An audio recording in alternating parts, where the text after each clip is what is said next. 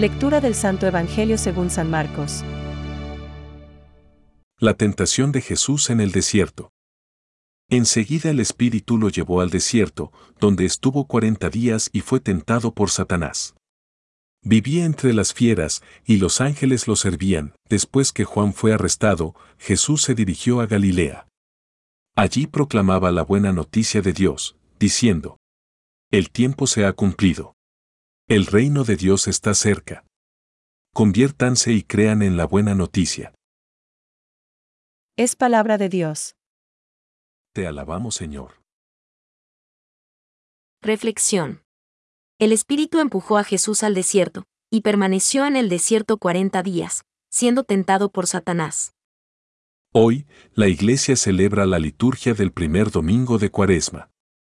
El Evangelio presenta a Jesús preparándose para la vida pública. Va al desierto donde pasa cuarenta días haciendo oración y penitencia. Allá es tentado por Satanás.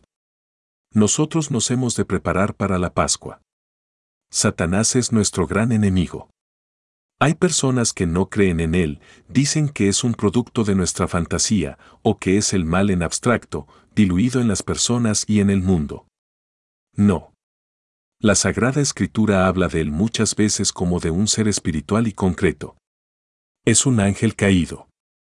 Jesús lo define diciendo, es mentiroso y padre de la mentira.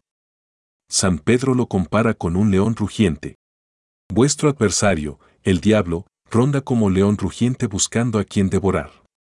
Resistidle firmes en la fe. Y San Pablo VI enseña. Es el enemigo número uno, es el tentador por excelencia. Sabemos también que este ser oscuro y perturbador existe de verdad y que con alevosa astucia actúa todavía. ¿Cómo? Mintiendo, engañando. Donde hay mentira o engaño, allí hay acción diabólica. La más grande victoria del demonio es hacer creer que no existe. Baudelaire. Y, ¿cómo miente? Nos presenta acciones perversas como si fuesen buenas. Nos estimula a hacer obras malas. Y, en tercer lugar, nos sugiere razones para justificar los pecados. Después de engañarnos, nos llena de inquietud y de tristeza. ¿No tienes experiencia de eso? ¿Nuestra actitud ante la tentación? Antes. Vigilar, rezar y evitar las ocasiones. Durante. Resistencia directa o indirecta. Después. Si has vencido, dar gracias a Dios. Si no has vencido, pedir perdón y adquirir experiencia. ¿Cuál ha sido tu actitud hasta ahora? La Virgen María aplastó la cabeza de la serpiente infernal. Que ella nos dé fortaleza para superar las tentaciones de cada día. Pensamientos para el Evangelio de hoy. Nuestra vida en medio de esta peregrinación no puede estar sin tentaciones, ya que nuestro progreso se realiza precisamente a través de la tentación, y nadie se conoce a sí mismo si no es tentado. Ni puede ser coronado si no ha vencido, ni vencer si no ha combatido, ni combatir si carece de enemigo y de tentaciones. San Agustín.